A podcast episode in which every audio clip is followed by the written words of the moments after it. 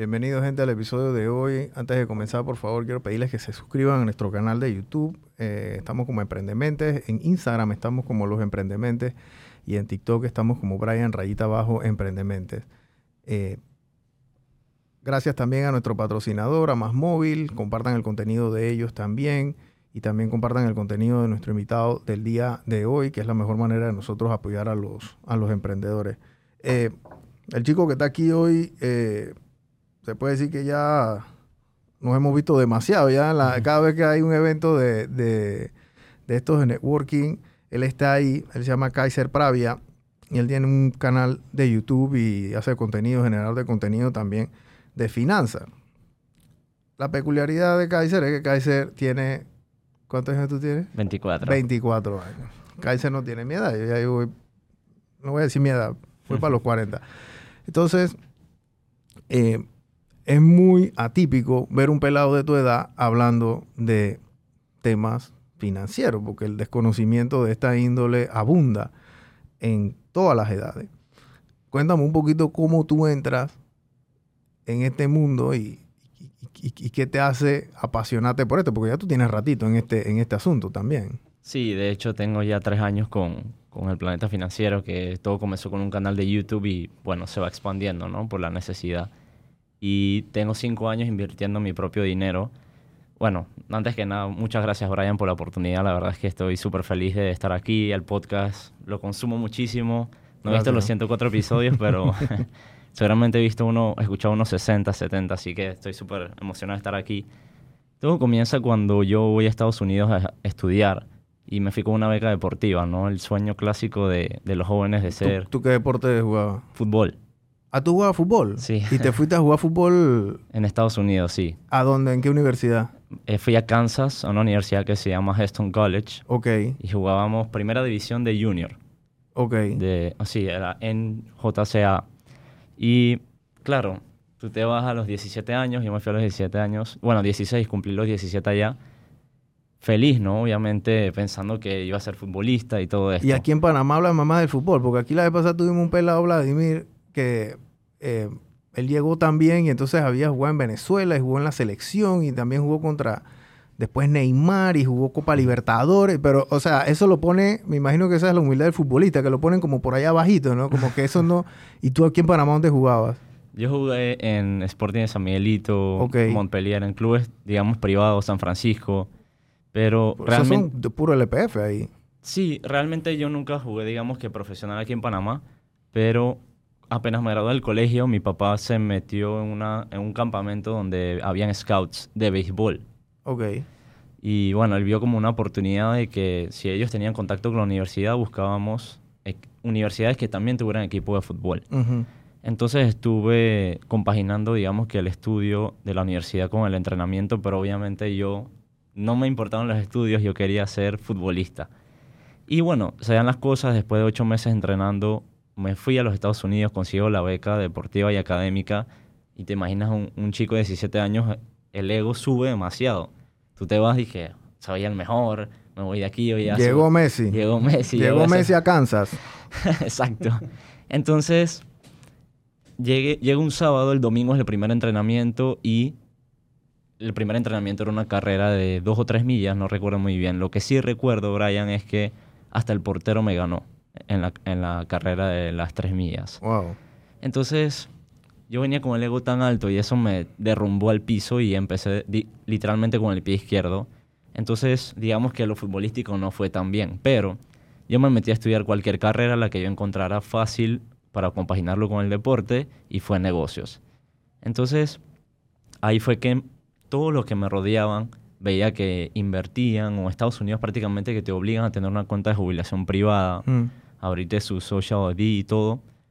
Entonces yo me sentía como el único que no hacía eso. Me sentía raro porque hay una presión de grupo donde todos tienen esto, en las clases los profesores hablan sobre esto y yo no tenía ni idea. No le presté mucha atención. Cuando decidí regresarme a Panamá y literalmente renunciar a mi sueño de ser futbolista, ahí fue que se me prendió el bombillo y dije, oye, todos los chicos, todos mis compañeros de clase tenían esto, ¿cómo lo hago desde Panamá? Y ahí fue que empezó todo el camino, ¿no? Ahí fue ¿Y tú te graduaste allá? No, no, duré un año y me regresé. Literalmente renuncié a la beca, me rendí. Así fue. Me rendí al, al sueño de estar allá, terminar mis estudios o ni siquiera ser futbolista. Ok, entonces llegas acá a Panamá y, y te met- que sigues estudiando, ¿te metes a dónde? ¿En, la, ¿En qué universidad? Me metí en la Universidad Latina, mami me buscó una carrera, yo estaba súper deprimido, desmotivado, te imaginarás. Y mami me dijo, oye, esta carrera se ve bien, se ve interesante. Y dije, sí, sí, dale, esa misma. Finanzas. Y dije, bueno, chévere. Pero ahí fue que empezó todo esto de, en la carrera me, dijeron que se podía invertir, pero en bonos, yo no tenía ni idea cómo hacerlo, ni el dinero para hacerlo. Ujú. Empecé a investigar en el internet y encuentro las primeras publi- publicidades que te salen cuando pones invertir, te sale pues pon dos 100 dólares y te ganas 500 y todas esas cosas que ya conocemos y un chico ahora tenía casi 18 años, me lancé. Con el- lo poco que había ahorrado y trabajado allá en Estados Unidos, yo trabajaba en la cocina, limpiaba la basura, literalmente a mí no me importaba, yo quería, allá pagan mucho mejor que aquí. Entonces yo estaba feliz con mis ahorros y los invertí y bueno, sabemos cómo resultan estas cosas de falsas promesas. ¿no? ¿Cómo resultan? Dilo. Perdí, llegué a perder en un spam de un año entre 3 mil a 5 mil dólares, que era prácticamente lo único que tenía y lo único que había podido ahorrar en mi trabajo y mientras trabajaba aquí en Panamá también. Entonces, un camino bastante complicado, pero yo sabía que ha- había algo que todo el mundo en Estados Unidos estaba haciendo, mis amigos, que yo no estaba haciendo. Y eso era invertir a largo plazo, ¿no? Me costó mucho llegar hasta allá, entender realmente, madurar en el sentido financiero de que eso existe. Pero fue un, camino donde empecé a inves- investigar por el internet, en la universidad también como que un poquito de conocimiento, pero todo nace cuando llega un momento y cuando ya yo había perdido todo, literalmente lo poco que tenía, pues un chico de 18 años, le digo a mami de nuevo, entra mami de nuevo a la historia. Mamá, ¿será que soy un adicto o un ludópata de las inversiones? ¿Será que este va a ser mi hueco en el bolsillo? Porque yo tenía unos amigos que les gustaba el casino, otros que le, que les gusta el alcohol, los videojuegos. ¿Será que este es mi Mi vicio. mi vicio, exactamente. Y bueno, ella me dice, no, no, no te deprimas, no, no te rindas, investiga bien, investiga quién realmente le ha funcionado esto. Y así fue como descubrí, ah, bueno, lo primero que buscas cuando, cuando pones millonarios en la bolsa de valores te sale Warren Buffett. y escuchando un poco a este señor que ahora tiene 93 años, que tuve la oportunidad de, de verlo presencialmente este año, casualmente en mayo, ahí fue que dije, Fuiste a la, a la convención allá de Berkshire. sí, fui a la convención de Berkshire Hathaway. hacen en, en Omaha, ¿no? En Omaha, sí. Eh, 25 mil personas, Qué todos locura, adictos weón. a las tiene inversiones. un culto ese man, weón. Monstruo. Yo soy parte del culto. Entonces, nada, al final descubrí a este señor, eh, me empecé a educar con lo que él decía y lo que él decía era que la bolsa es un lugar para verlo a muy largo plazo, eh, la- y hay que invertir por en tu futuro y que esta, esta falsa imagen que se vende de nunca vas a trabajar para un jefe, vas a vivir en las Maldivas ahí con un cóctel, el Lamborghini, que yo quería eso a los 18 años, me literalmente el señor me cacheteó. Me dijo, hey, eso no existe, ponte serio y ponte a ahorrar y a invertir y a trabajar. Y eso fue lo que yo entendí, que yo tenía que ir a trabajar de verdad. Y así fue que realicé que tenía que buscar mi primer trabajo y dejarme de a huevazones de estar pensando que iba a vivir en las Maldivas a los 20 años. ¿Y cuál fue tu primer trabajo? Yo, Cuando te llegaste aquí a Panamá. sí, eh, bueno, mi primer trabajo fue limpiando aires acondicionados de casa en casa, mientras también hacía Uber. Milagrosamente me aceptaron en Uber a los 18 años. Nadie nunca entendió por qué. Yo subí mi licencia, me aceptaron y con mi carro pues hacía Uber mientras limpiaba aires acondicionados. Y a medida que fue avanzando mi carrera, un profesor en la universidad me recomienda, oye, deberías buscarte aunque sea una pasantía, pero que tenga que ver con tu carrera. Y así fue como llego al mundo humanitario, eh, al- específicamente en la Cruz Roja Internacional, donde estuve, fui financiero por ahí como entre 3 a 4 años hasta que llegó la pandemia. Ok. Y después de pandemia, ¿cómo, qué- qué- y, y- y cómo entra Planeta Financiero aquí? Porque tú tienes 24, o sea, tú comenzaste esto a los 21, me imagino que te graduaste de finanzas y dijiste, quiero hacer contenido, o sea, ¿cómo fue la Sí. chispa? Porque en la escuela no, nadie- en na- ningún profesor en la latina te dijo, que abran un canal de YouTube, gente, ahí está la plata. Para nada. A los 20 años fue que comenzó todo esto y yo cuando descubrí cómo se podía invertir desde Panamá de la manera barata y segura y regulada, o sea, realmente algo que funcionaba, ético, yo dije, oye, tengo que compartir esto.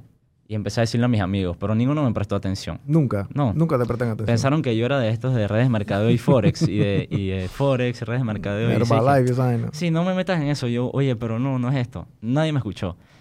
Y yo dije que, bueno, no me, a mí no me gustan las cámaras, las redes, nada de esto. Y yo dije, voy a hacer un canal de YouTube, pero lo voy a ver como para tener retroalimentación de lo que voy aprendiendo. Y yo tenía tanta pena que comencé mi canal en inglés. Se llamaba, no se llama El Planeta Financiero, se llama The Financial Planet. Con un logo, hay que buscar en logomaker.com, lo subí y subí mi primer video en inglés y ni siquiera salía mi cara ni nada. Solamente era así como un, un voice- un voiceover. Ujú. Y bueno, así subí unos 10, 15 videos en inglés. No fue sostenible para mí porque en inglés era el triple de trabajo que hacerlo en español, que me salía, digamos, más naturalmente. Y empecé a hacerlo en español hasta que alguien me descubre y me dice que, oye, este muchacho se parece a tu voz. Yo le dije, no, no, no, no, ese no soy yo, bro. Dije, que estás loco, ese no soy yo. Ya yo no te en eso, le dije, me daba mucha pena, la verdad. Incluso estábamos en pandemia, entonces no es que nadie me podía decirlo en persona. Hasta que un buen día le admití a mi amigo que si era yo y él me dijo, oye, está buenísimo, eh, sube más, pon tu cara, así la gente va a conectar más contigo y te va a ver. Yo tenía que si 100 suscriptores máximo. Y así fue como un día fui a hacer ejercicio y dije, bueno, no me voy a, no me voy a ir de aquí, del salón de hacer ejercicio que tenía, hasta que le diga a todos mis contactos de WhatsApp que tengo un canal de YouTube. Y así fue. Digo, pandemia, tenías mucho tiempo, ¿no? Le Ujú. escribía a todos, hola, ¿cómo vas? Oye, me abrí un canal de YouTube, míralo, Suscríbete. suscríbete, dale like si te gusta y si tienes alguna pregunta me, me chateas, pues. Y para mi sorpresa, a la gente le gustó. O sea, nadie me miró de, me- de menos ni, de- ni, de- ni, ni me juzgó por esto de las redes y toda la mala eh, fama que había adquirido las inversiones en bolsa. Entonces yo dije, oye, wow, eh, me, me sorprendió realmente. Y ahí fue que un buen día yo dije, voy a sacar mi cara. Agarré mi teléfono, que ni siquiera era un, era un Samsung, de hecho, que las cámaras pues no son de la calidad que tienen el iPhone, por ejemplo. Sin luces ni nada, ahí mismo. Y saqué mi primer video, saqué mi cara y dije, bueno, no hubo vuelta atrás, literalmente. Tuve que empezar a sacar mi cara en todos los videos. Tuve que empezar a comprar equipo. Mi hermana me prestaba su iPhone era muy fácil porque estábamos todos encerrados, ¿no? Pero ya a medida que fue pasando el tiempo y eh, ya me daba pena subir cosas de mala calidad, a pesar de que la información era muy buena, yo quería dar como otra imagen también. Claro. Y así fue que poco a poco, pues, nunca pensé en monetizar esto. De hecho, pasaron 10 meses de yo hacer tres videos a la semana para que me dieran mi primer centavo, YouTube, de hecho.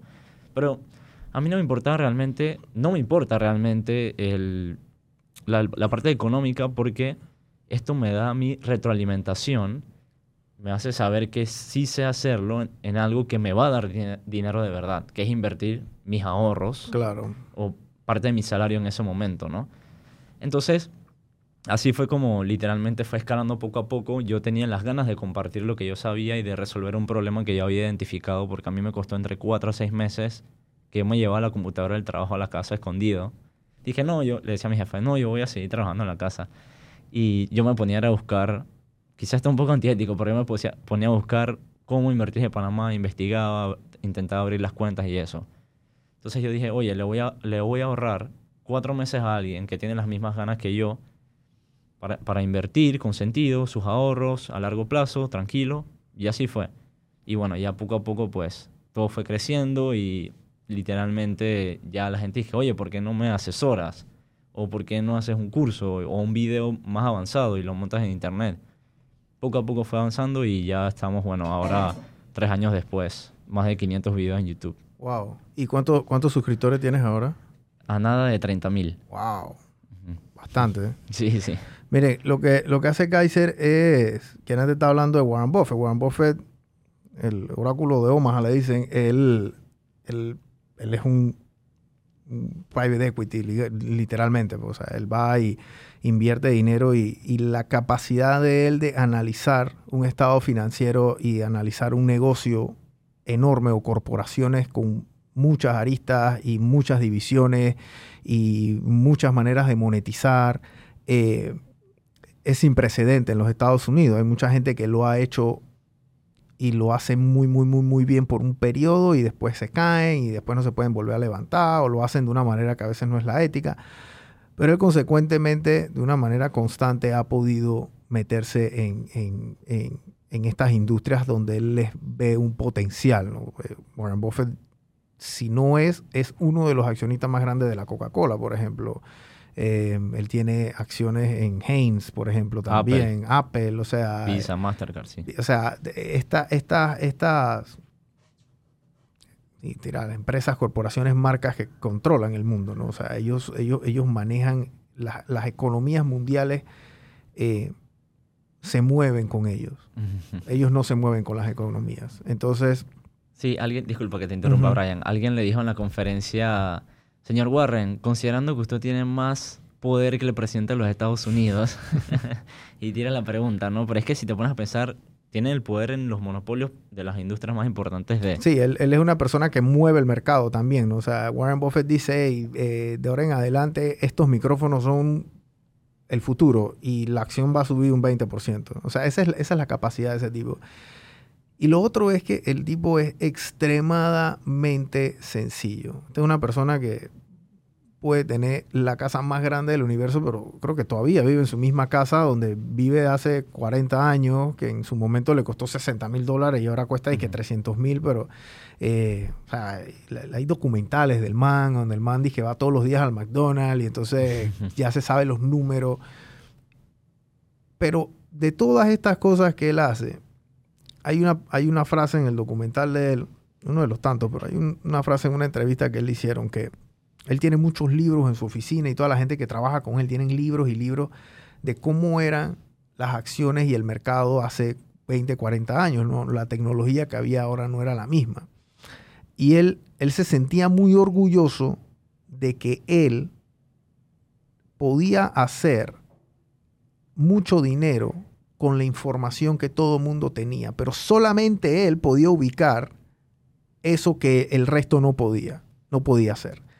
Y él se sentía muy orgulloso de eso y era por eso el que se obsesionaba tanto con el mercado. Y esa obsesión es lo que todo el mundo tiene que hacer al momento que emprende. Porque si tú no te obsesionas con tu producto, con tu servicio, con, vender, eh, con tu estilo de vida, no vas a salir adelante. Si tú no lo haces, nadie lo va a hacer. No lo va a hacer. O sea, el, juego, el game para él era ser mejor que todo el resto de los analistas, que todo el resto del mercado. El juego para él no es hacer plata.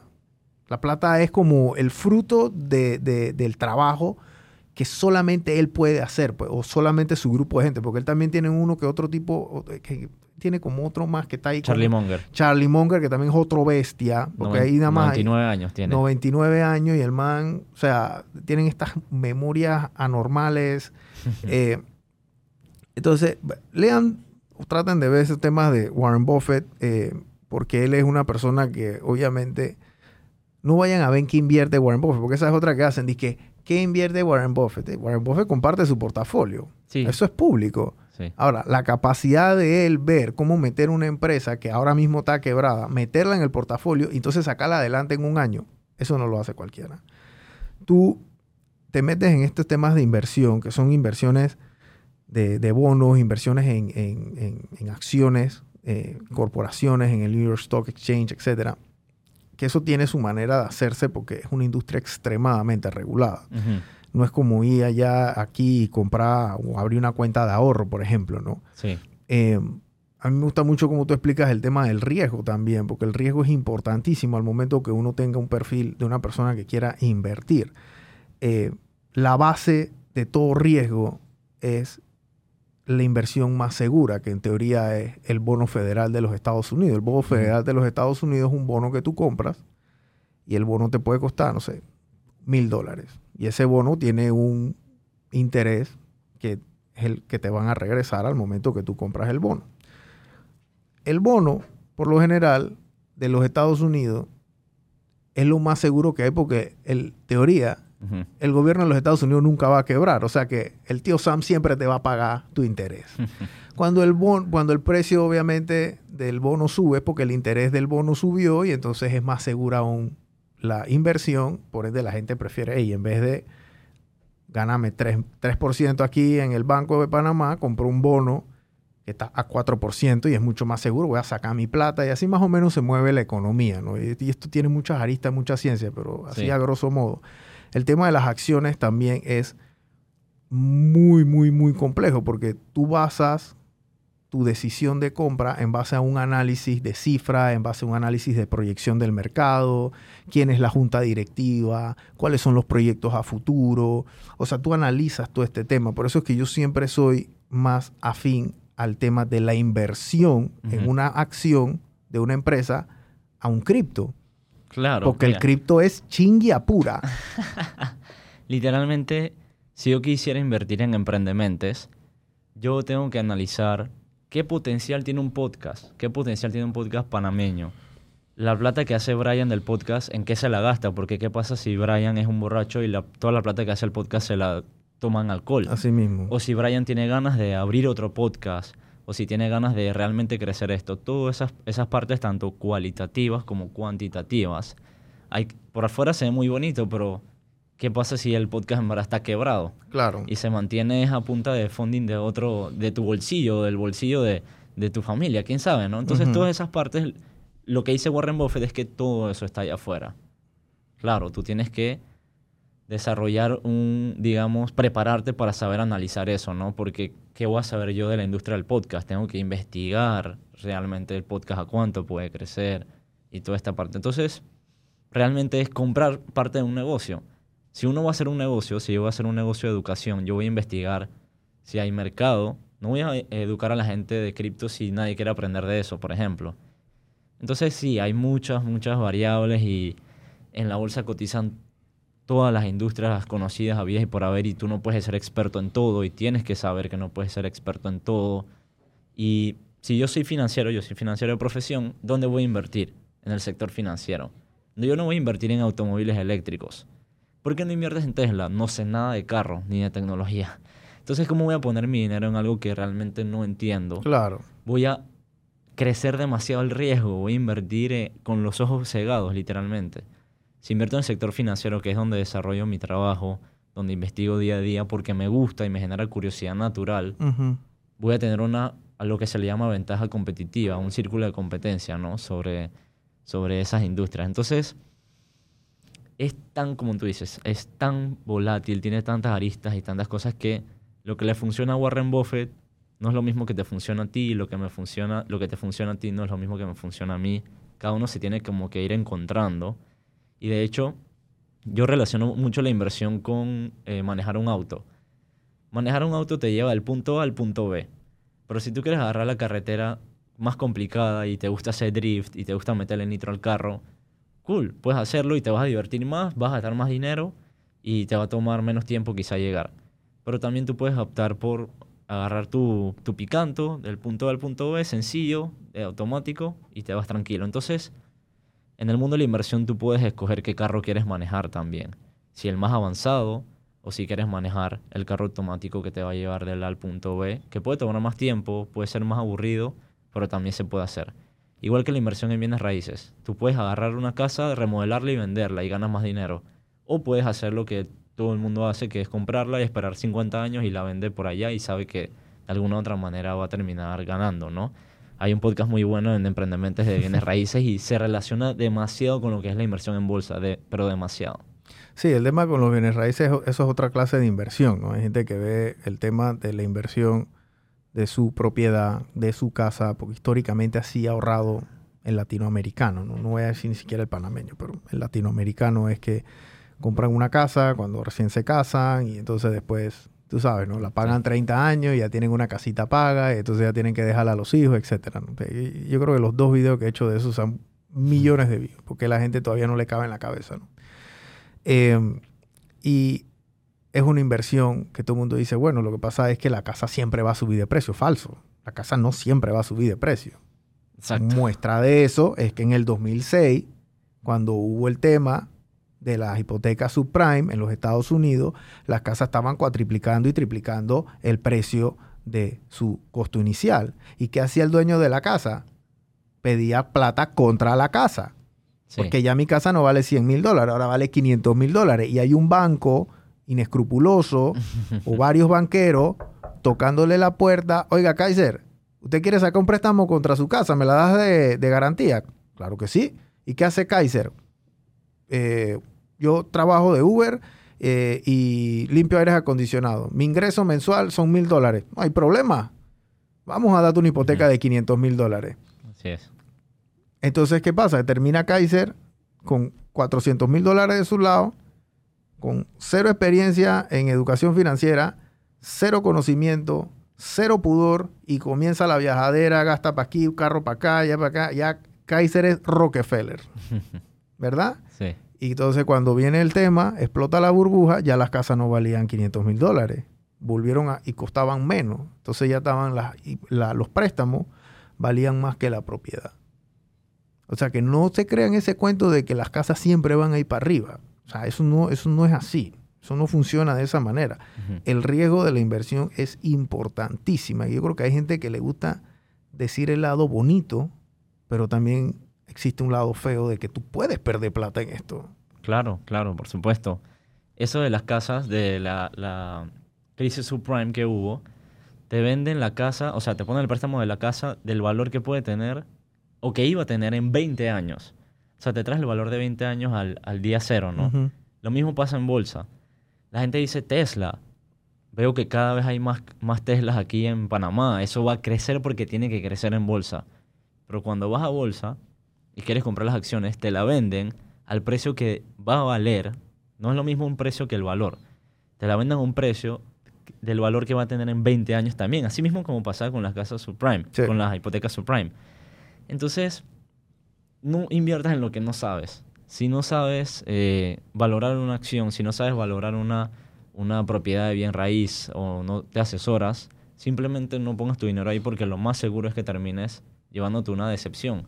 Y no es sostenible que uno vaya invirtiendo por ahí sin, sin educarse, sin saber qué riesgo está asumiendo. Sí, hay gente que le gusta invertir como para hacer plata y normalmente es la gente que no hace plata. hay gente que le gusta invertir, con los, inver- los inversionistas a conciencia que tienen rato en esto, que por lo general se han estrellado muchas veces, invierten en cosas como tú dices, que conocen a la perfección. Sí, mira, te voy a contar una anécdota bien interesante. Eh, bueno, ya te conté que mis amigos más cercanos de ese momento ninguno me escuchó. Me escucharon cuando me mudé de casa de mis padres. Pero, ¿cómo me mudé? No con las inversiones, me mudé con el salario que me estaban pagando. Pero ahí ellos dijeron, dije, oye, las inversiones sí funcionan, enséñame. No, no, no jodas, bro. O sea, llevo cuatro años diciéndote y ni siquiera me mudé con la plata de las inversiones. Las inversiones están ahí para mi futuro. Ni si- no estoy sacando ni un centavo. Esto literalmente lo hice creciendo mi carrera profesional y que me cambiando de puesto laboral, así como, como tú y yo estamos haciendo en este momento, ¿no? Entonces, creo que la gente se deja llevar mucho por el dulce, ¿no? De que este ganó un millón en criptomonedas, yo también quiero. Este vendió la casa un año después al doble, yo también quiero. Entonces va correteando las, las ganancias que otras personas realizan y usualmente vas llegando tar- tarde a la fiesta, ¿no? Sí, Entonces, al final queda en, en educarse. Siempre, siempre, siempre yo apuesto porque edúcate en lo que te interesa y te genere curiosidad e invierte en eso.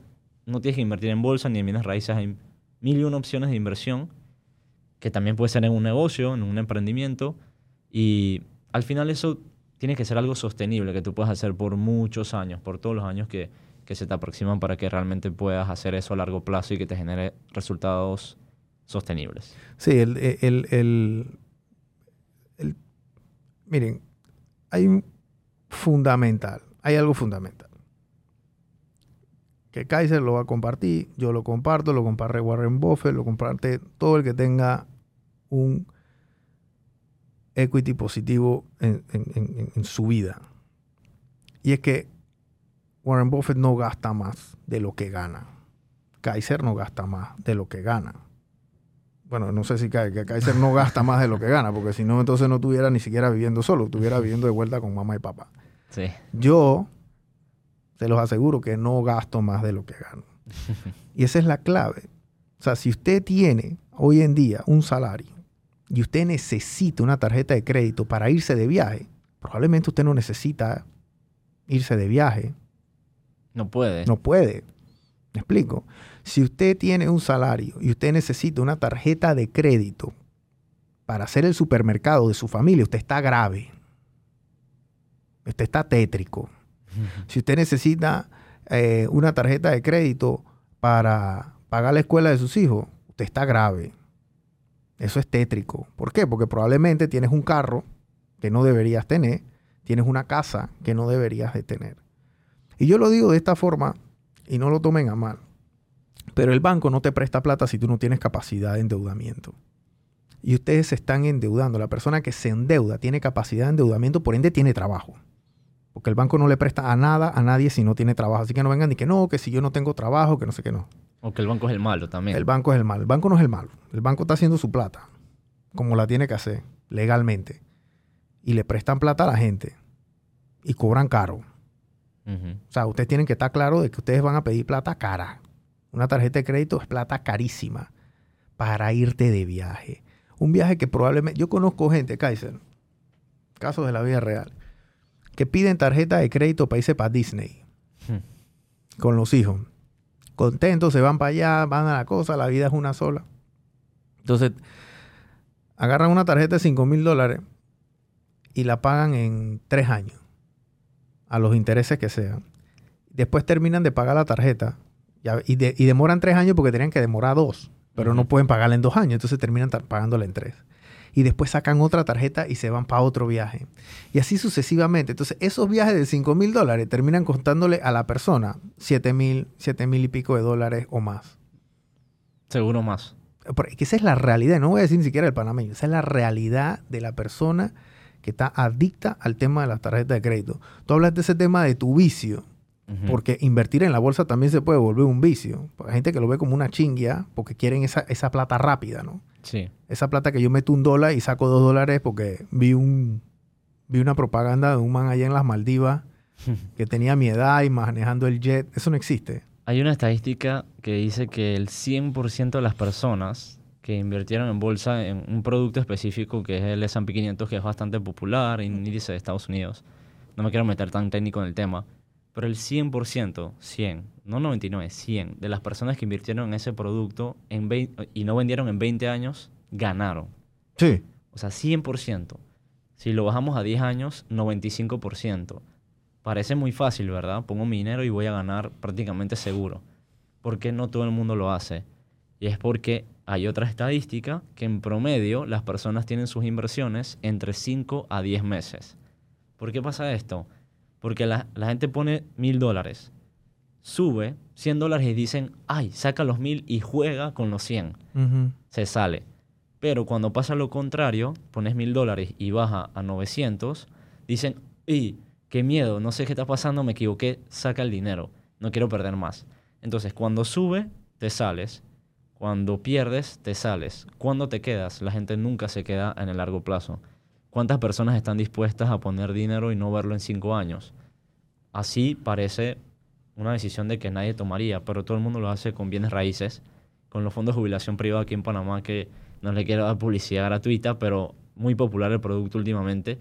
Y las personas no se comprometen con sus cosas, se comprometen con los negocios de los demás pero con sus cosas no se comprometen.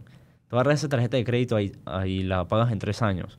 ¿Por qué no haces una inversión y esperas tres años a que dé los resultados? Entonces, queda más como en las ganas realmente que tiene cada persona de, de salir adelante, en mi opinión. Y eso mismo va con los emprendimientos. Quizá un emprendimiento funciona, pero la gente no tiene la paciencia para seguir con la constancia, la disciplina Imagínate que yo hubiera hecho mi primer video de YouTube esperando que YouTube me pagara. Me demoró 10 meses. y al... Y te fue bien, porque hay gente que tiene 2, 3 años y, todavía no pueden monetizar. Y al mes 10 se abre la cuenta monetizable y el primer eh, eh, débito que entra la cuenta es por... Perdón, el primer crédito que entra a la cuenta es por 17 dólares. Y ese, ese mes hice como 12 videos. Saca la cuenta, son como un dólar 25 por video. Y nunca pensé, o sea, nunca creí que realmente pues iba a ser algo que podía funcionar, pero es cuestión de tener paciencia y lo que menos hay en esta generación, Brian, y si tú no tienes paciencia, nuestra generación tiene menos y las que vienen abajo tienen menos paciencia porque todo está literalmente en el teléfono. Todo lo quieren rápido, todo lo La quieren ya. inteligencia artificial te resuelve todo así. Entonces, ¿cómo le digo a alguien, hey, para que esto funcione tienes que dejarlo ahí, paciencia? y se sienten en derecho, que esa es otra cosa con esta generación nueva que viene subiendo, que ellos se sienten que tienen el derecho de tener un salario alto. Ellos tienen el derecho de tener una posición alta en una empresa o, o- o- o de que les compren el producto, me explico. Y, y no, no tienen derecho de eso. O sea, no tienen derecho, tienen que ganarse eso. Eso se gana. ¿Me explico? Eso se gana y es complicado. O sea, yo trabajé en un mundo corporativo. Has trabajado en un mundo corporativo. El mundo corporativo aquí en Panamá por lo general es muy paternal. Hay mu- muchas empresas de familia. Tú sabes que tú tienes un techo laboral. Sí. Tú lo sabes. O sea, tú sabes que tú no eres el hijo del dueño de la empresa y no vas a poder ser gerente general, por ejemplo. O sea, ya tú en tu cabeza tú tienes que estar claro en eso. Eh, pero hay otro sinfín de posiciones que en efecto sí son por mérito. ¿Ok? Por eso que hasta cierto punto yo comencé a emprender fue porque yo quería ese mérito mío propio. Y yo sé que yo puedo subir hasta arriba sin techo. En una empresa va a llegar un momento que no puedo subir hasta arriba porque voy a tener un techo. Pues siempre va a haber alguien arriba mío por algún A o B motivo. ¿no? Eso será muy desmotivante para mí. Sí, mira, ahora que mencionas lo del mérito, disculpa que, que te interrumpa. A mí me encanta mucho, uno, emprender y dos, invertir porque es muy meritocrático. Si tú te sacas la ñex de verdad, vas a tener los resultados. Sí, Si tú te educas como debes educarte con la inversión, vas a tener los resultados. Si tú lo haces a medias, a, a- a mí me preguntan bastante que si da miedo la competencia, que si la competencia, ¿qué te hacen la competencia? Si yo trabajo 24 horas, que la- si viene alguien y quiere trabajar también 24 horas, seguramente vamos a terminar siendo socios. Porque encontrar a otra persona que esto le apasione tanto para que trabaje 24 horas, bueno, en equipo vamos a trabajar mejor y vamos a, a conseguir todo el mercado. Y vamos a internacionalizarnos juntos y todo.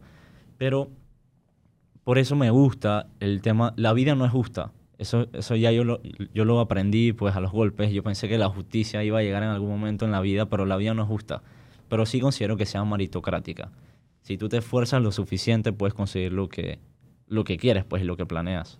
sí, ese, ese, es que nadie está atado. Aquí vivimos como en un- una sociedad libre, pues, o sea, si no estás contento donde estás en tu trabajo, tú puedes conseguir tu otro trabajo, o puedes emprender, o puedes hacer lo, lo que, tú, lo que tú quieras. Eh, el tema de la finanza obviamente es importante porque muchas de las decisiones que la gente toma para emprender yacen de la finanza.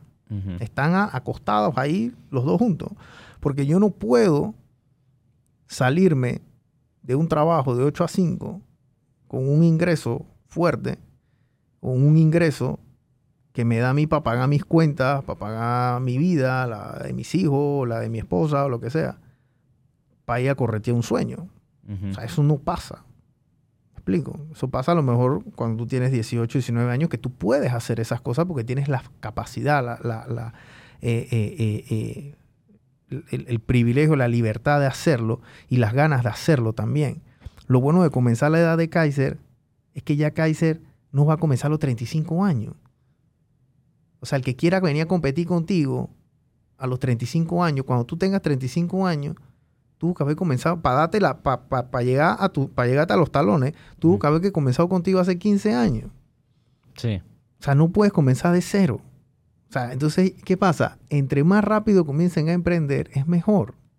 No se sientan que, ay, ya tengo 40 años, no puedo ya emprender, no puedo emprender o no puedo invertir. Porque hay gente que dice, ah, que, que ya estoy muy viejo. Porque se ponen a ver gráficas de que, ay, que si yo meto 100 dólares todos los meses de los 18 años, a los 60 voy a tener 2 millones de dólares. Bueno, sí. Pero si comienzas a meterlo desde los 30, a lo mejor vas a tener 600 mil. Exacto. Que es mejor que no tener nada. Exactamente. Si no le prestan atención, es lo que tú dices, todo va acostado con las finanzas, porque si no le prestas atención, lo más seguro es que te termines generando un problema, tanto personales como de un negocio, de un emprendimiento. Y me gusta mucho decir eso que tú mencionas, que es que todos tenemos un largo plazo. La gente me dice, no, tú como comenzaste joven, tienes todo por delante. Oye, tú si tienes 50 años, te faltan 10 para tu jubilación, te faltan 15 Y Te en- faltan 40 para morirte. Exacto. Entonces, si no le prestas atención ahorita, pues no vas a tener nada. No, ya yo me jubilé. Bueno, alguien vas a dejar aquí.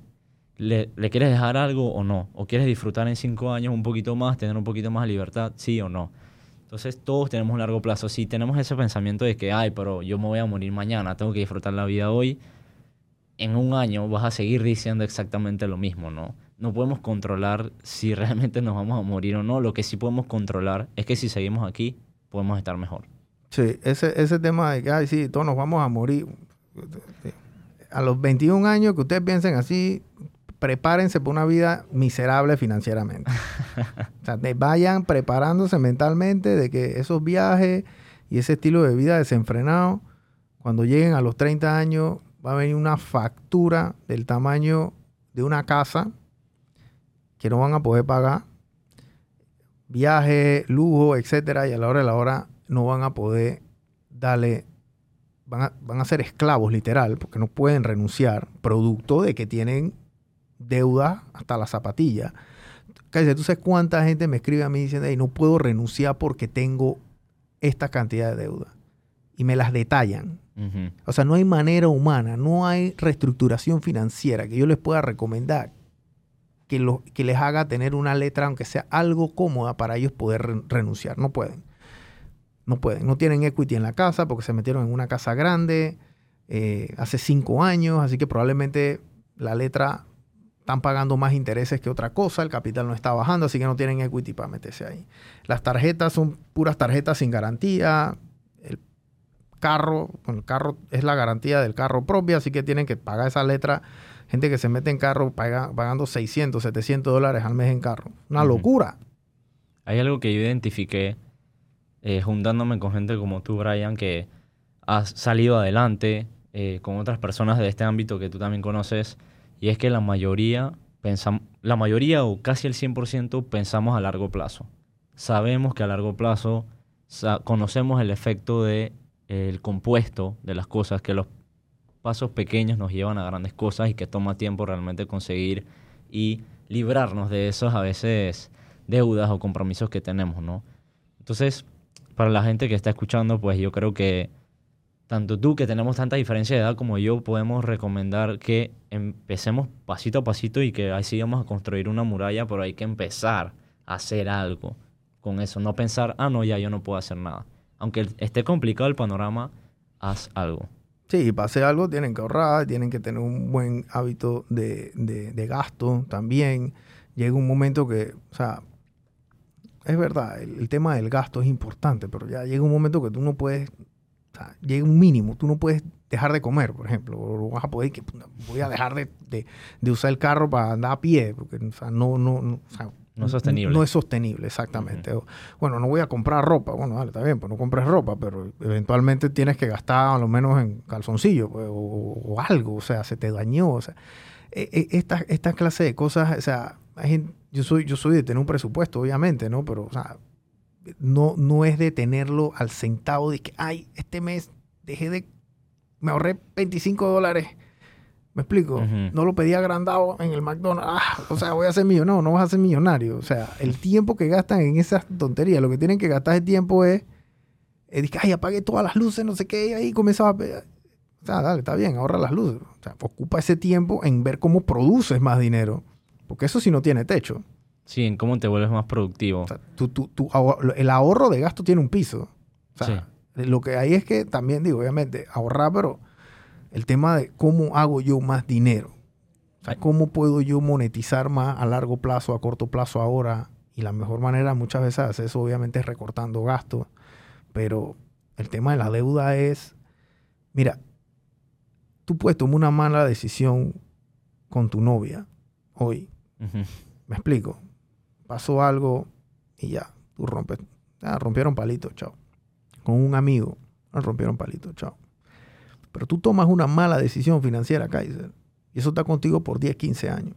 Y cuidado hasta el resto de tu vida. Porque una mala decisión financiera acarra una deuda. Esa deuda se va incrementando, es como una bola de nieve y ya no puede parar. Mejor pon la bola de nieve a tu favor, Exacto. no en tu contra. Exacto. Entonces aprendan el tema de, los, de las inversiones. Kaiser, millones de videos que tiene donde las explica toda clase de inversiones, desde bonos, desde temas de acciones, qué es lo que está pasando en el mercado. El tema es el tema del análisis financiero de una empresa cuando ustedes vayan a invertir, señores, por favor.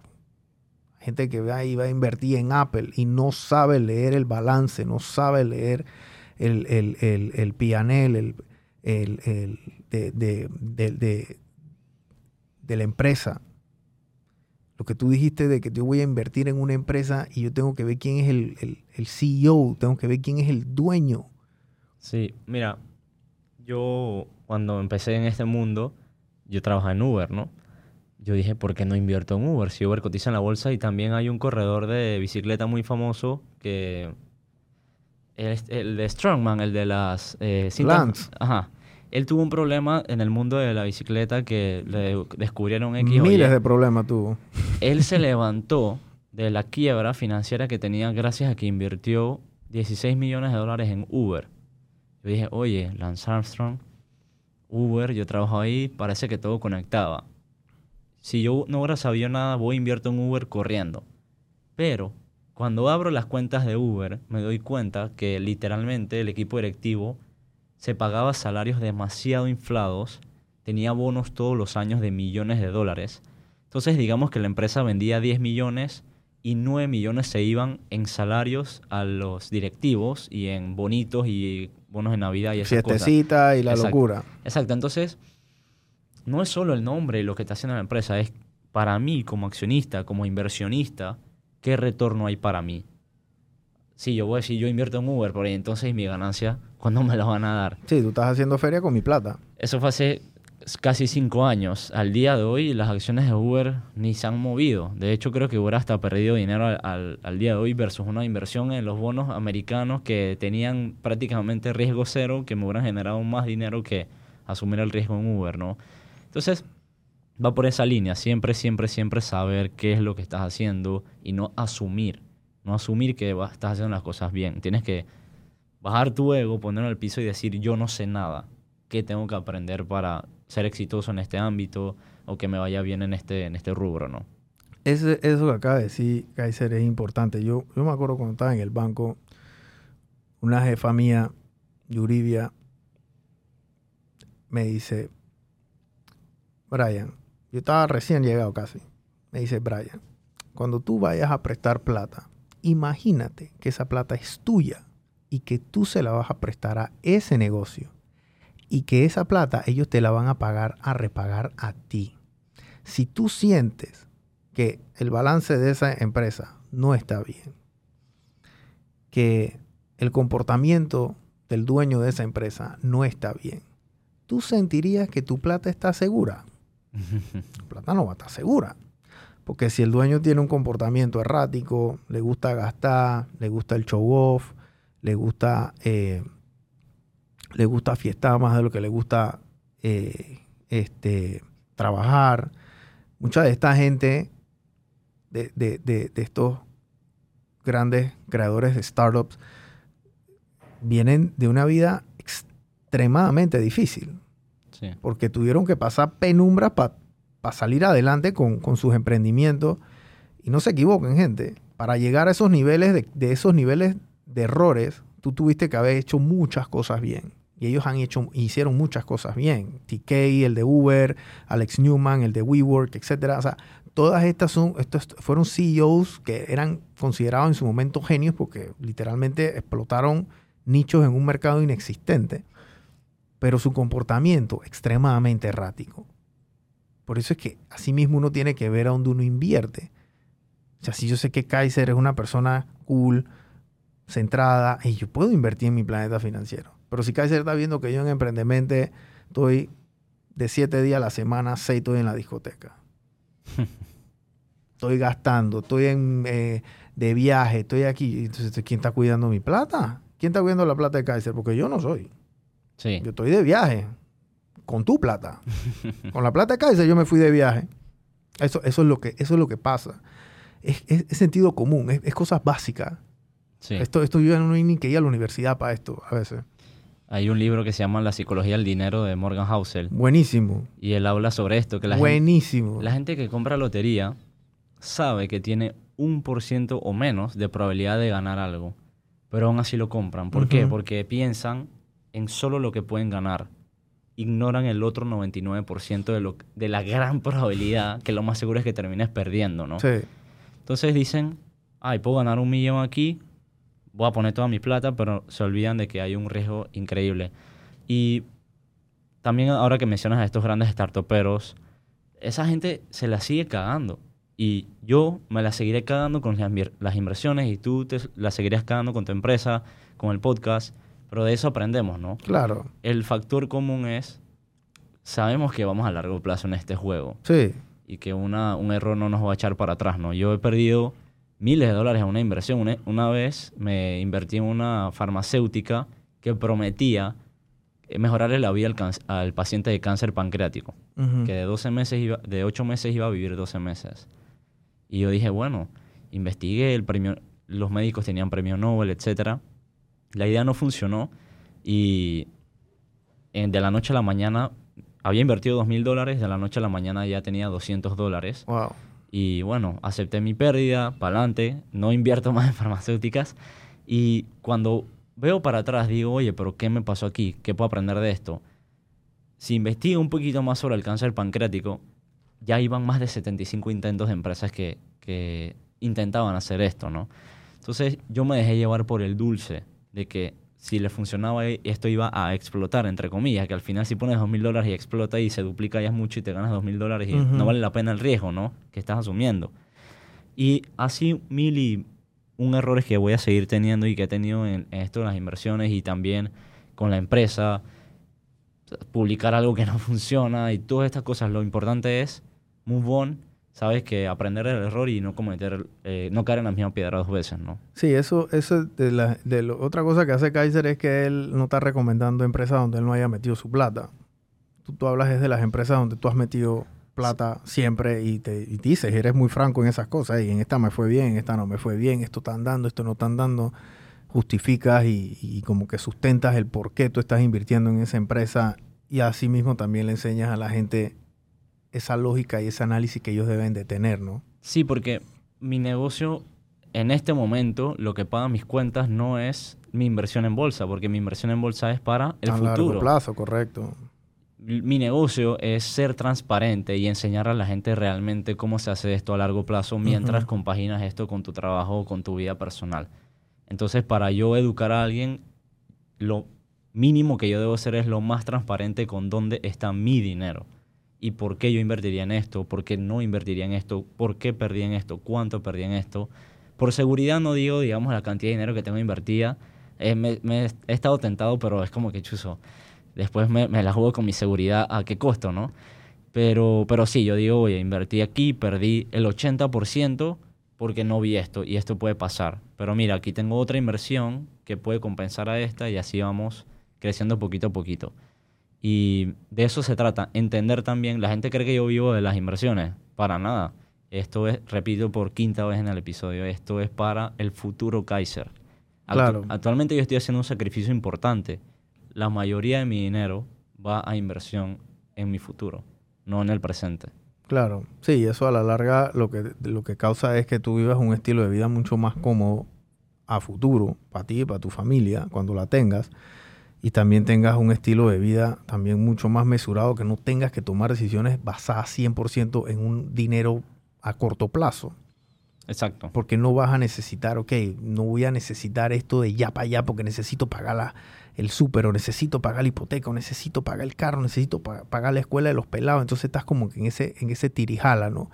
Eh, las decisiones financieras son importantes en todos los aspectos de la vida, gente desde el punto de vista de negocio, desde el punto de vista, inclusive hasta si usted es colaborador, si usted tiene un estilo de vida que va más allá de su salario y usted quiere cambiarse y está dispuesto, inclusive hay gente que está dispuesta a agarrar un salario más bajo, pero para tener otro estilo de vida mucho más tranquilo porque no están bien a donde están, no se sienten bien, están estresados, eh, eh, eh, pero no pueden porque tienen han tomado decisiones financieras que los han llevado a pagar una cantidad enorme de plata al mes o tienen un estilo de vida que sobrepasa sus ingresos y no pueden tomar estas decisiones. Asimismo, un empresario tiene un estilo de vida que no puede crecer o no puede comprar una máquina porque toda la plata se la tiene que gastar en otras en, otro, en, otros, en otros asuntos. En cosas que disfrutó del pasado. En cosas que disfrutó del pasado y que ya pierden, pierden su valor, literal. O sea, pierden, pierden su valor. Y son decisiones, gente. Al final ustedes van a tomar las decisiones que ustedes necesiten. Los problemas financieros afectan hasta una relación de matrimonio. O sea, las los dos motivos por los cuales la gente se de más de que causales, los dos causales más grandes en el mundo de divorcio, esto es real, es el tema de relaciones sexuales y el tema del dinero. O sea, las finanzas causan más divorcio que una infidelidad, por ejemplo. Sí. Lejos, lejos, gente, lejos. Entonces, nada más para que ustedes estén anuentes, es que la salud financiera de, la, de, nosotros es algo que a veces se, sobre, se subestima. La gente no le da importancia a eso. La gente le da importancia a la salud de su cuerpo, a la salud ahora hasta le están dando más importancia al tema de la salud mental, pero el tema de la salud financiera es igual de importante porque tú te puedes enfermar limpio o con plata. Yo prefiero enfermarme con plata. La clásica narrativa es, yo no sé de números, así que no le voy a prestar atención. Vas a estar, quebrado entonces. Pero suma y resta, multiplica y ni siquiera multiplica, suma y resta y puedes, puedes controlarlo. Ya, es suma y restar. O sea, es sentido común, gente. Muchas de las cosas que habla Kaiser, que hablo yo, que hablan estos grandes billonarios, es sentido común. Es sentido común. O sea, Warren Buffett invirtió en algo que le gustaba, le gustaba la Coca-Cola. tipo invierte en eso.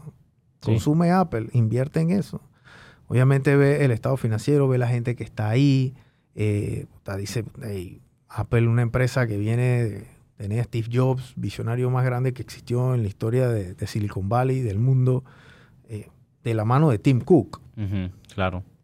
Porque Tim Cook era el segundo abajo de Steve Jobs, gente. Créanme. O sea, Apple no es Apple por Steve Jobs. Apple es Apple porque estaba Tim Cook ahí. O sea, no se equivoquen.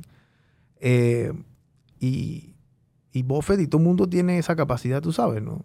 De ubicar estas, estas empresas sanas, tanto financieramente también como, como, internos. Sí, yo, por ejemplo, a mí me gusta hacer las cosas muy simples. Em, mi negocio lo manejo de la forma más simple posible, mis inversiones también y mi estilo de vida también. Y eso se refleja en mis inversiones, por ejemplo, yo invierto en un supermercado en una crisis, un supermercado, ¿qué tanto se va a afectar? Incluso a veces se beneficia. En la pandemia, los supermercados se vieron beneficiados porque la gente corrió a hacer stock en casa, ¿no? Y nada más gastaban en súper, era lo único que estaba abierto. Exacto. Es un negocio anticrisis. Entonces ya empezamos de una, de con un buen pie, con un pie derecho, ¿no?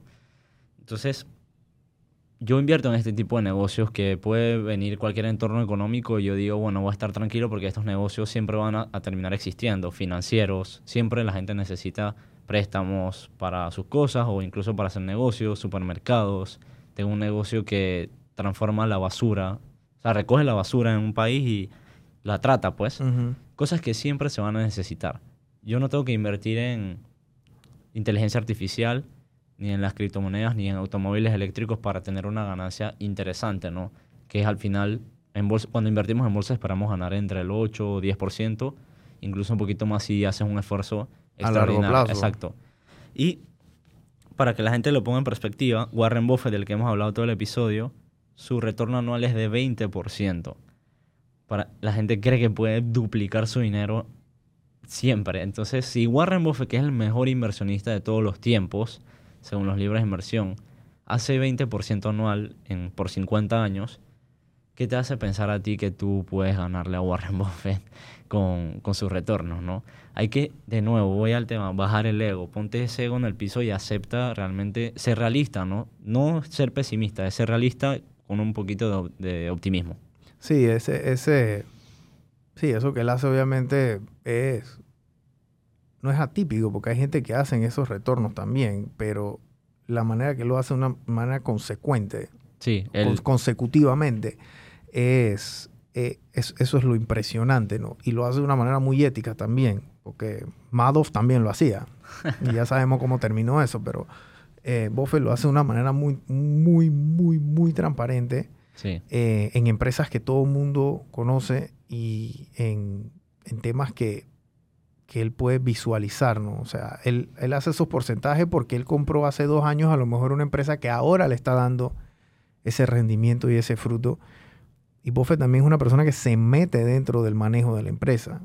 Activista se llama eso, sí, un activista. Él se mete dentro del manejo de la empresa y él ubica, hey, aquí la gente de finanzas está, está floja, déjame, déjame meterte uno de mis pollos ahí para que ponga orden. Eh, y, como hace una sinergia, obviamente nadie le va a decir que no a Warren Buffett. Porque si yo tengo una empresa y tú, puedes ser proveedor mío y yo te llamo y yo soy Warren Buffett, tú me vas a contestar el teléfono. Claro. Entonces ya ahí se forma una sinergia de que, oye, mira, mi proveedor de esto me está cobrando tanto, ¿tú me puedes cobrar mejor? Claro que sí, señor Buffett, ¿cómo no? ya, entonces ya le ahorraste a la empresa un 6% al año en un costo que era obligatorio prácticamente, ¿no? Esa es la capacidad de esos inversionistas, gente, que eso no la tiene todo el mundo. Mucha, una pregunta que siempre llega y que seguramente iba a llegar ahorita, Brian, es entonces, ¿cómo, ¿cómo me educo? ¿Por dónde empiezo? Yo voy a recomendar un libro, se llama El arte de invertir, es de Alejandro Estebaranz.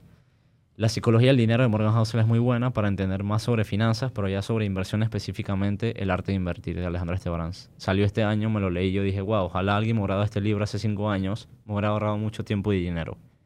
No conozco a Alejandro, consumo su contenido, es una persona bastante impresionante. Pero este libro realmente que le ahorraría mucho tiempo y dinero a las personas que quieren adentrarse en el mundo de la inversión en bolsa. Sí, lean. Eh, eh, el, el, tema de las finanzas y la inversión es leyendo. Sea, tienen que leer, tienen que leer, tienen que instruirse, tienen que también aprender a invertir y a meter su plata, ver qué funciona, qué no funciona. Eh, y es increíble porque los conocimientos que he adquirido me han servido para mi negocio, por ejemplo porque uno aprende de cómo las grandes corporaciones también cometen errores con sus inversiones dentro de la empresa. Oh, sí. Mucho en publicidad, mucho en viajecitos, gastos de oficina.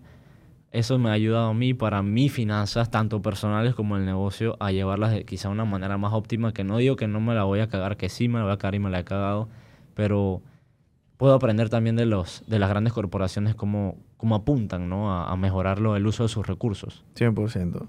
Eh, sigan a Kaiser, gente. Vean su contenido. La verdad es que em, me gustaría que hubiesen más Kaiser haciendo contenido de esta índole. Tanto pelados que vienen subiendo de 18 años, de 30, de 35, de 40. Creo que aquí en Panamá, únicos que hablan de estos temas eres tú y, Juan Jun, ya. Y bueno, yo a veces que tiro mi comercial aquí de alguna cosa eh, eh, financiera, este episodio he hablado más que antes. Normalmente no soy de hablar mucho, pero estos son temas que a mí me apasionan también. ¿no? Financista y banquero tantos años. Eh, y me gusta que, me gustaría que más gente se meta en estos, en estos temas y que los pelados también se instruyan mucho, porque la mejor forma de tú comenzar a invertir es desde temprano. Sí. Es desde temprano, gente. O sea, que ustedes hablan una cuenta de inversión, que tengan un seguro, una póliza de seguro de vida de ahorro, por ejemplo. Eh, miles de cosas que ustedes pueden hacer, o sea, al momento de ustedes comprar, conozcan los instrumentos financieros que hay en el banco. Si yo voy a comprarme un celular y tengo 1.500 dólares, yo puedo poner eso en una cuenta de ahorro y, saco un prendario contra eso y al final el celular me costó 27 dólares porque termino teniendo el celular al final del préstamo y la plata en el banco también y puedo vender el celular y entonces, o sea, hay un sinfín de cosas que ustedes pueden aprender a manejar su dinero utilizando el tema del interés, obviamente, porque el banco te va a cobrar plata por estos temas. Pero ustedes utilizar lo que es el, apalancamiento, ustedes utilizar lo que es eh, eh, la misma deuda en sí, eh, leer literatura consona con la realidad. Que me acuerdo que la vez pasada estábamos en un programa, Kaiser y yo, y, y- y- y yo toqué el tema de, de Robert Kiyosaki, que viene con ese cuento de que si tú vas a comprar una casa de 10 mil dólares, el banco te va a financiar el 90%, y entonces después tú pides una tarjeta de crédito de 10 mil dólares, y entonces pasas la tarjeta de crédito para comprar la casa, y después las alquilas, y después no sé qué, y por aquí, por allá, y al final tienes Mm. una casa gratis en un año. O sea, palabras más, palabras menos. Y es verdad, eso es posible. En el sistema bancario no, panameño no. En ningún lugar te van a financiar de que aquí y allá, porque eso estás vas a salir en la PC, así, "Chu, te mantiene una casa aquí, usted- y entonces dónde va a pagar y el salario y, Sí, o sea, esos, esos, esos cuentos suenan bien en el libro. en el libro, pero en la vida real es muy frágil, porque el flujo de caja es muy frágil también, ¿no? Sí. Eh, siempre, siempre, siempre, siempre, yo digo que la información vale dinero. Y ¿por qué la gente se demora un mes analizando cómo va a adornar la casa, la cortina? Ven 10 cortinas, las van a tocar a la tienda, las ponen en modelos eh, digitales. Se demoran para comprar un outfit, hacen toda una investigación. Pero para sacar una tarjeta de crédito o para buscar un préstamo o para hacer una inversión se demoran cinco minutos porque toman la decisión así, sí, de una. investigan. Ay, esta tarjeta está buena, sale un avión, venga. Ya, ven. Todo el mundo la tiene, agárrala. Eh, Entonces, yo no tengo, por ejemplo, la, la tarjeta de crédito que tiene beneficios porque mis gastos no justifican la anualidad. Entonces, todos los beneficios que me pueda dar, yo al final voy a terminar en pérdida. Prefiero agarrar la que no tiene ningún beneficio hasta que mis gastos justifiquen que los beneficios paguen la anualidad que, Claro. voy a estar pagando. Entonces, cosas tan prácticas como esa nos pudieran ahorrar literalmente mucho dinero y entre más pasa el tiempo, más dinero representa y entre más pasa el tiempo y no tienes ese conocimiento, más dinero estás literalmente perdiendo. Sí. Eh, gente, sigan a Kaiser. Por favor, eh, compartan su contenido también, porque yo creo que es, es- es importante. Si tienen un miembro de su familia que está pelado, pónganlo a seguir. Y si no está tan pelado también, que lo sigan. Si conocen gente, si ustedes que nos están viendo no están invirtiendo en absolutamente nada, hagan su tarea, comienzan a meter un poquito. Hey, si tú crees que puedes invertir 50 dólares al mes, invierte 50 dólares al mes, ¿eh? sin pena, Sí. que es mejor que invertir nada. Después te burlas del que no invirtió nada, tranquilo. Exacto. Porque después el de 70 años, 80 años, que no tiene nada invertido, nunca invirtió y vivió la vida al máximo.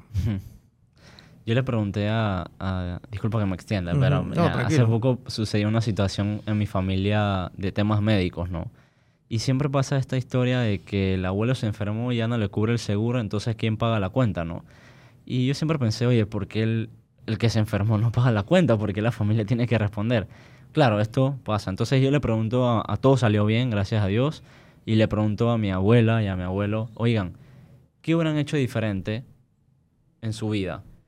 Los dos respondieron en momentos diferentes que hubieran comprado algo que les hubiera, o al menos ahorrado el dinero, o no hubieran gastado tanto. Siempre es con el tema financiero, da la casualidad. Entonces yo empecé a hacer esta práctica con mis otros abuelos y con otras personas, digamos, que tienen 20, 30 años más que yo. Siempre es el tema financiero. Yo hubiera ahorrado más, yo hubiera invertido algo, hubiera comprado un activo, otra casa, un apartamento. Siempre es el problema financiero, siempre, siempre, siempre. Entonces, está claro, ahí está, todo el mundo te dice, haz algo ahora. Es lo único que, que yo literalmente le trato de decir a la gente, haz algo ahora. Y no necesariamente tiene que ser en bolsa, no necesariamente tiene que ser correr a invertir, empieza a ahorrar, va, y haces tu proceso, pero do it now. Sí. Bueno, gente, gracias por habernos escuchado. Este, recuerden seguirnos en nuestro, en nuestro canal de YouTube, también en Instagram, en TikTok, sigan a Kaiser. Gracias a Más Móvil por habernos, eh, por ser nuestro patrocinador. Eh, hasta la próxima.